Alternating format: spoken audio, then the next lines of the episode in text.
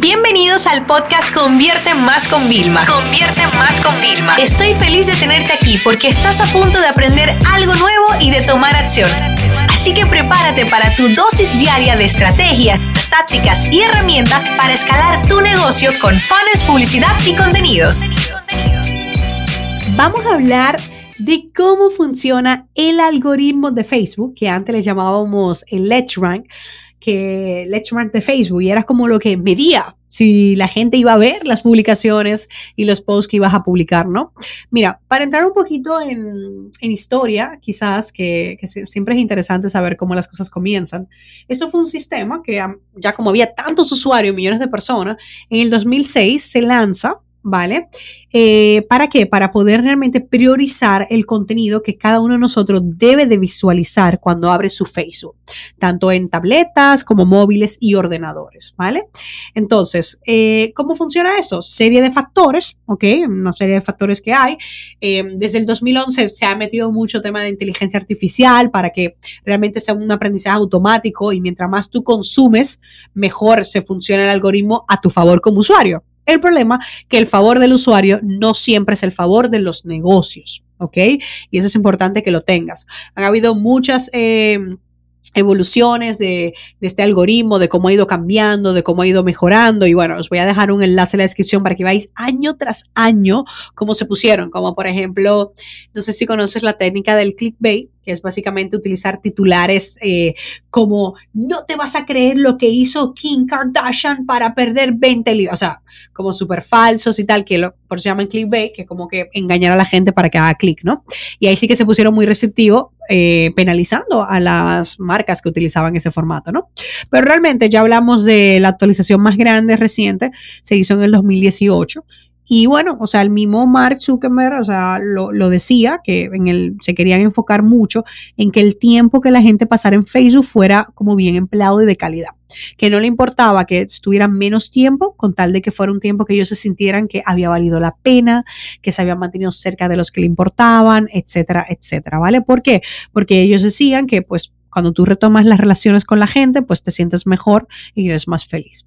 Entonces, dicho esto, un poco cursi, que comentó, ¿vale? Te cuento un poquito lo que toma en cuenta, o sea, cuáles son los factores que tú tienes que entender para saber por qué tus contenidos muchas veces no funcionan. A veces porque la calidad no era buena, seando honesto, pero también que hay unos factores que pueden impedirte llegar a la audiencia que quieres.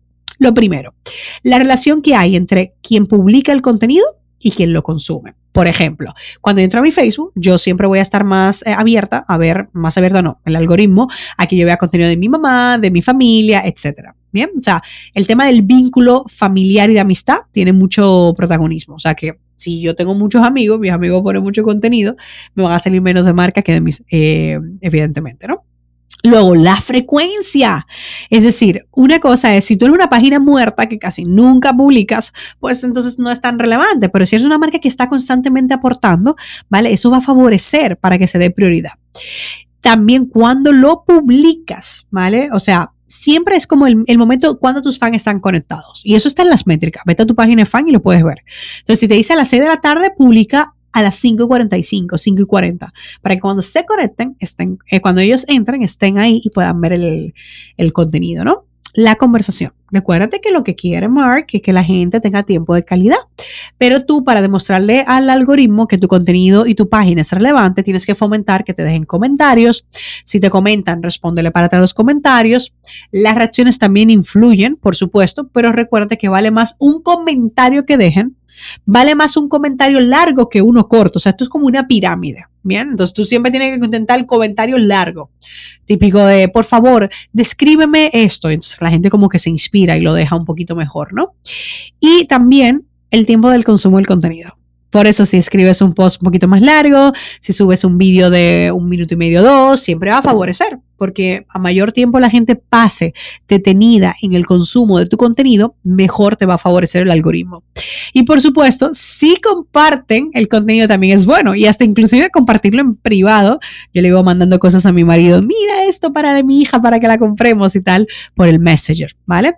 Entonces, todo esto es como ves, son muchos factores. Entonces, como que, óyeme, es como que tú vas, me voy listo para correr. Entonces, es como con piedra eh, y la vas esquivando. Ok, eh, me conocen, sí, porque soy activo, tengo buena frecuencia y lo estoy publicando en el mejor momento. O sea, y sí, le estoy haciendo que la gente me comente. Y yo sé que el comentario largo vale más que el corto. Y tengo que hacer que la gente se quede en mi contenido y que lo compartan. O sea, wow son muchísimas cosas, pero esto para que entiendas que no necesariamente es 100% tu culpa que tu contenido no consiga lo que necesitas. Entonces, ya que te he contado un poco cómo funciona, te quiero decir algo también es momento de que pienses en destinar un presupuesto solo para la promoción de contenidos.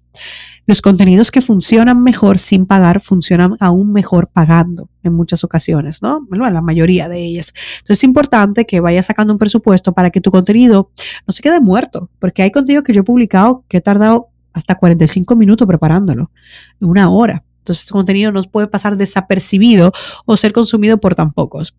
Así que bueno, espero que te haya gustado entender cómo funciona el algoritmo y entender por qué desde el 2018 tantas empresas sufren por su falta de alcance. Por eso siempre recomendamos alternativas como crear un grupo de Facebook, como invertir en publicidad y quizás hacer la estrategia más, más fuerte en Instagram, siempre y cuando las métricas te determinen que es el buen camino a tomar. Esta sesión se acabó y ahora es tu turno de tomar acción. No te olvides suscribirte para recibir el mejor contenido diario de marketing, publicidad y ventas online.